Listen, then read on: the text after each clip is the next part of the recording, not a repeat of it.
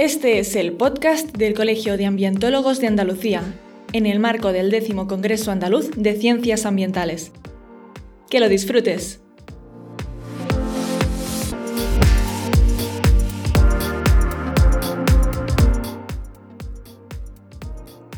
Muy buenas, soy Enoc Martínez, director de trabajo medioambiente.com y tenemos con nosotros a Manuel Samaniego Sánchez. Muy buenas, Manuel.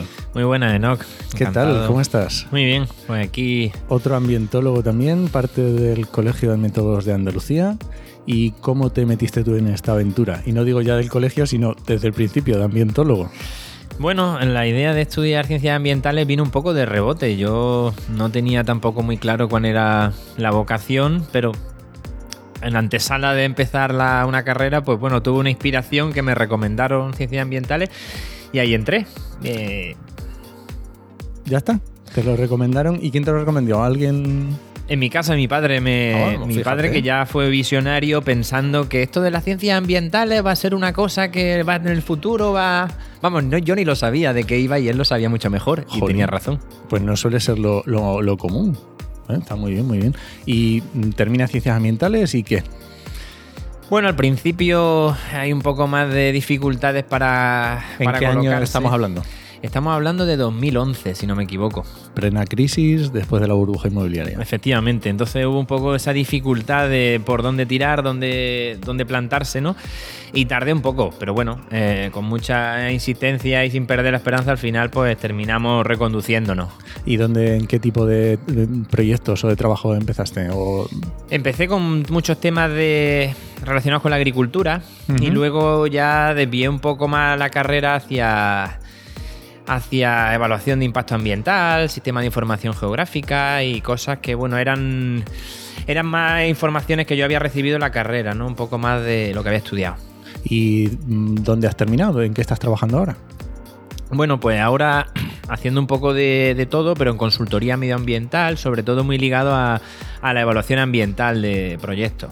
Y sobre todo ahora imagino que proyectos muchos de energía.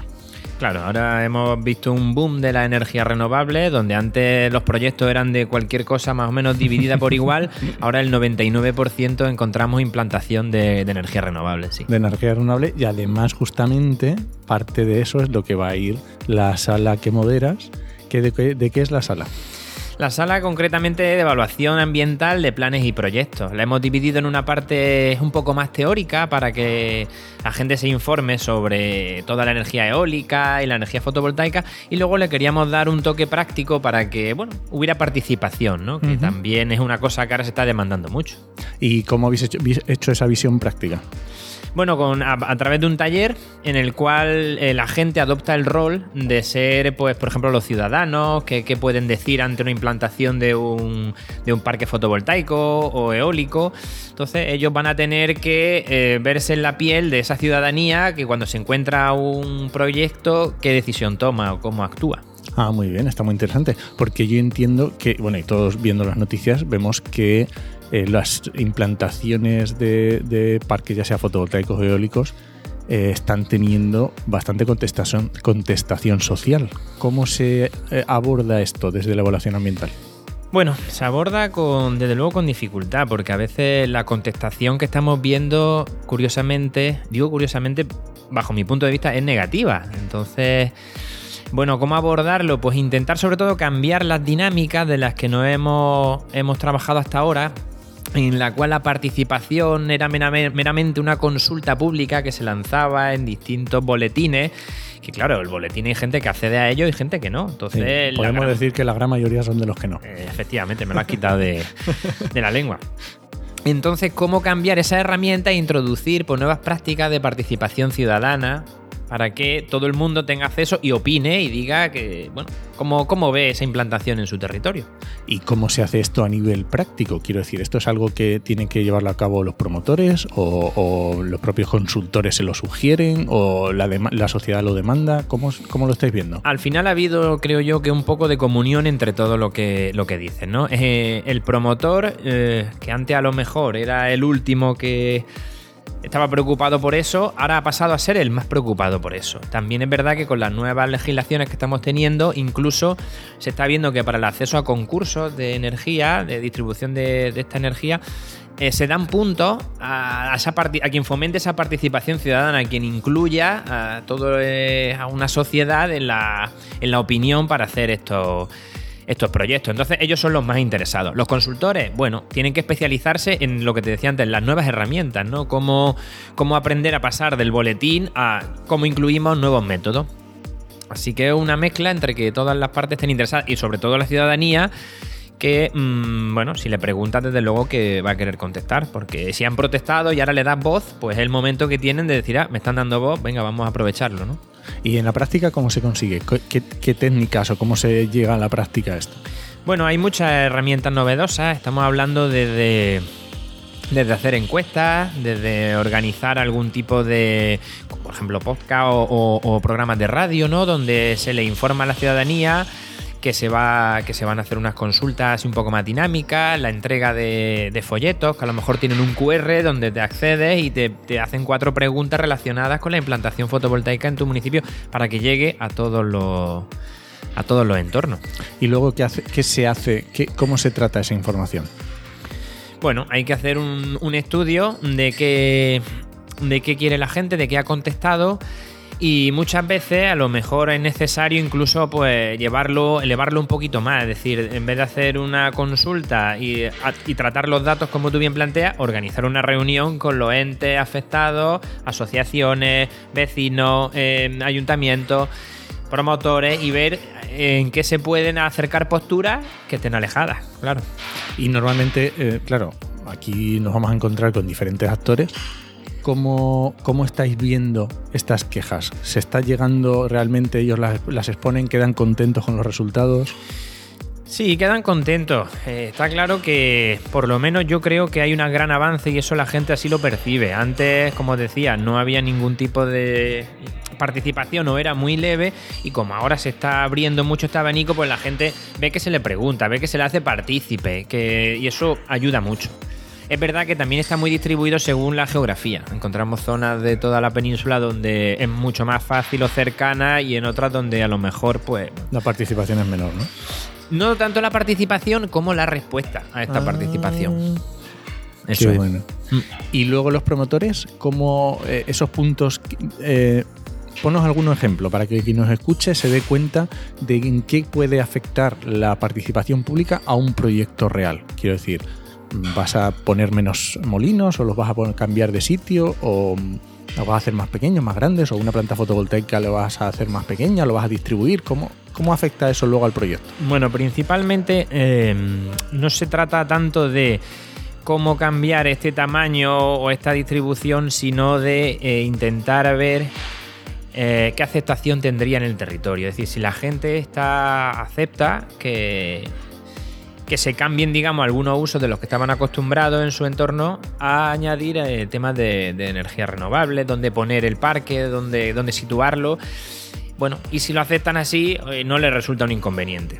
Y en tema de, porque ahora también es muy, muy típico, se está, las administraciones están avanzando bastante en medidas compensatorias, en exigir a los promotores, decir, oye, pues tú vas a hacer aquí, pero a cambio tienes que hacer este corredor ecológico o plantear esta zona educación ambiental o lo que sea. Este tipo de, de, acciones. Claro, de hecho, eh, estas medidas compensatorias que también han sufrido un cambio, eh, han pasado de ser estrictamente ambientales a tomar un cariz también social. Es decir, ya no es solo plantea un corredor verde, sino incluye eh, fomentar el empleo en la localidad, aumentar la cohesión social, eh, fomentar que la gente que pueda acceder al trabajo, por ejemplo, de limpieza de una planta o de conservación, sea gente del mismo pueblo, del territorio. Claro.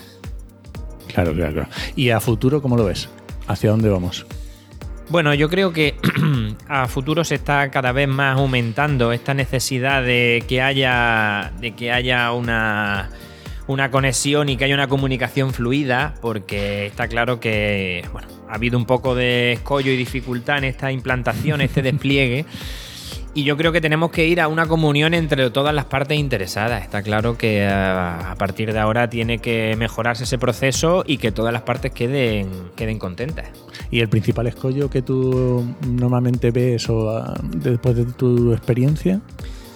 Bueno, el principal escollo es que a veces en las zonas más rurales, pues pues la gente percibe como una fragmentación del territorio, ¿no? Como quizá... Como una agresión. Una agresión, una problemática vecinal que pueda generar conflictos internos, ¿no? De por qué eh, se han alquilado esas parcelas y no estas, o Claro. por qué las mías, Claro. o por qué has dejado que quiten tu terreno de olivo por esa cantidad irrisoria, podías haber pedido más. Entonces, bueno, encontramos conflictos a veces de...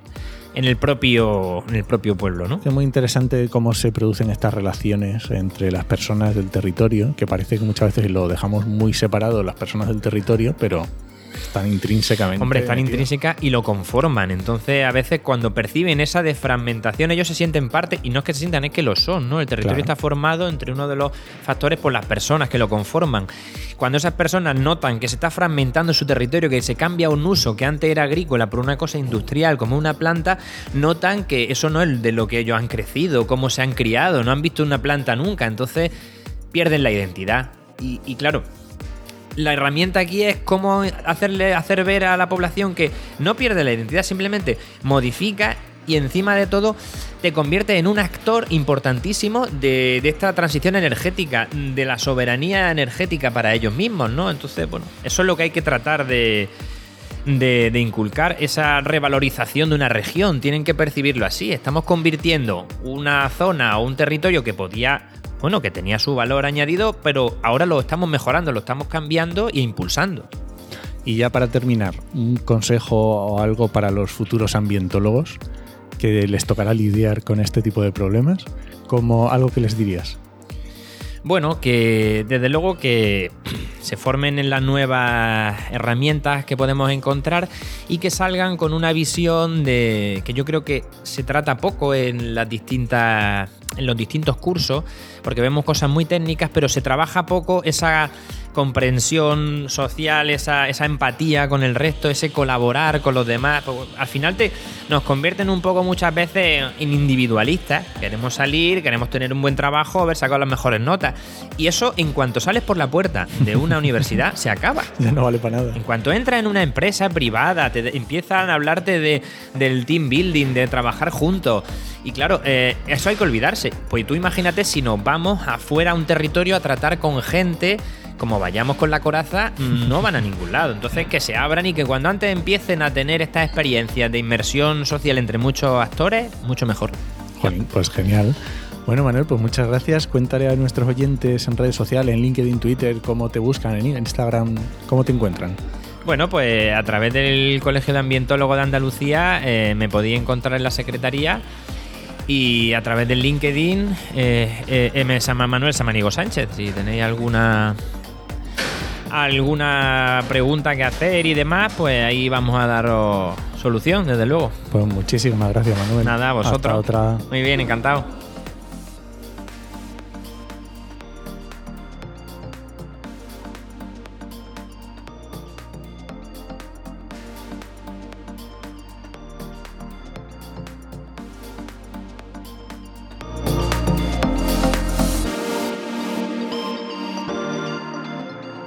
Un podcast del Colegio de Ambientólogos de Andalucía, realizado y producido por Oikos MSP y Red Podcastidae.